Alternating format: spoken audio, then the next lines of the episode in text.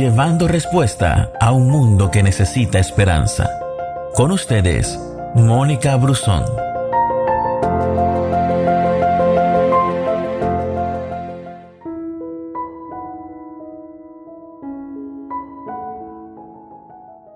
El libro de Romanos capítulo 11, versículo 11 dice, trabajen con mucho ánimo y no sean perezosos, trabajen para Dios con mucho entusiasmo. La recomendación del apóstol Pablo es, trabajen para Dios con mucho entusiasmo, lo que me quiere decir que todo debo hacerlo como para el Señor. El entusiasmo es la exaltación del ánimo que se produce por algo que cautiva o que es admirado. Y ese término procede del latín tardío entusiasmos, aunque su origen más remoto se encuentra en la lengua griega. Y para los griegos esa palabra significaba tener un Dios dentro de sí.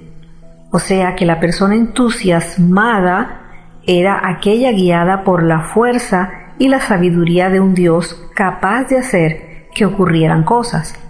Y para poder avanzar en la consecución de tus sueños, debes mantenerte con entusiasmo porque nada se logra sin eso. Y es necesario tener ese fervor para poder llegar hasta el final. Tal vez consideres que solo puedes ser entusiasta en algo que te interese mucho. Sin embargo, el apóstol Pablo nos dice, trabajen con entusiasmo. ¿En qué? En todas las áreas. ¿Cómo puedes mantenerte entusiasmado día tras día a pesar de los desafíos, de las dificultades, de los problemas, de las presiones de la vida y de las críticas?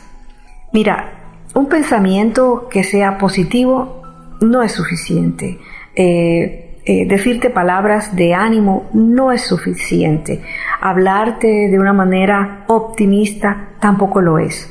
Cuando tienes a Dios serás entusiasta y allí es cuando entiendes que ese tipo de entusiasmo no se va a ver afectado por las circunstancias.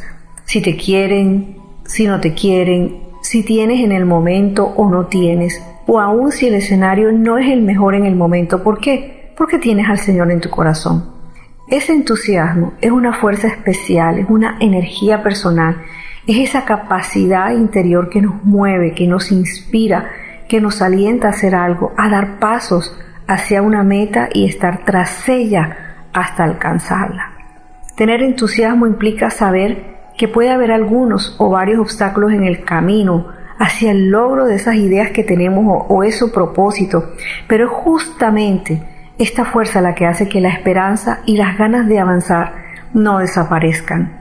El apóstol Pablo lo dice, nunca dejen de ser diligentes, antes bien sirvan al Señor con fervor que da el Espíritu y alégrense en la esperanza, muestren paciencia en el sufrimiento y perseveren en la oración. Sí, si quieres avanzar hacia tu meta, necesitas ese gran poder de Dios, porque cuando estás motivado, consigues resultados increíbles que están también influenciados por ese ingrediente especial que es el entusiasmo. Recuerda siempre, necesitas ese poder de Dios al estar gozoso en la esperanza, paciente en la aflicción y fiel en la oración. Gracias por escucharnos. No te pierdas ninguna de nuestras publicaciones.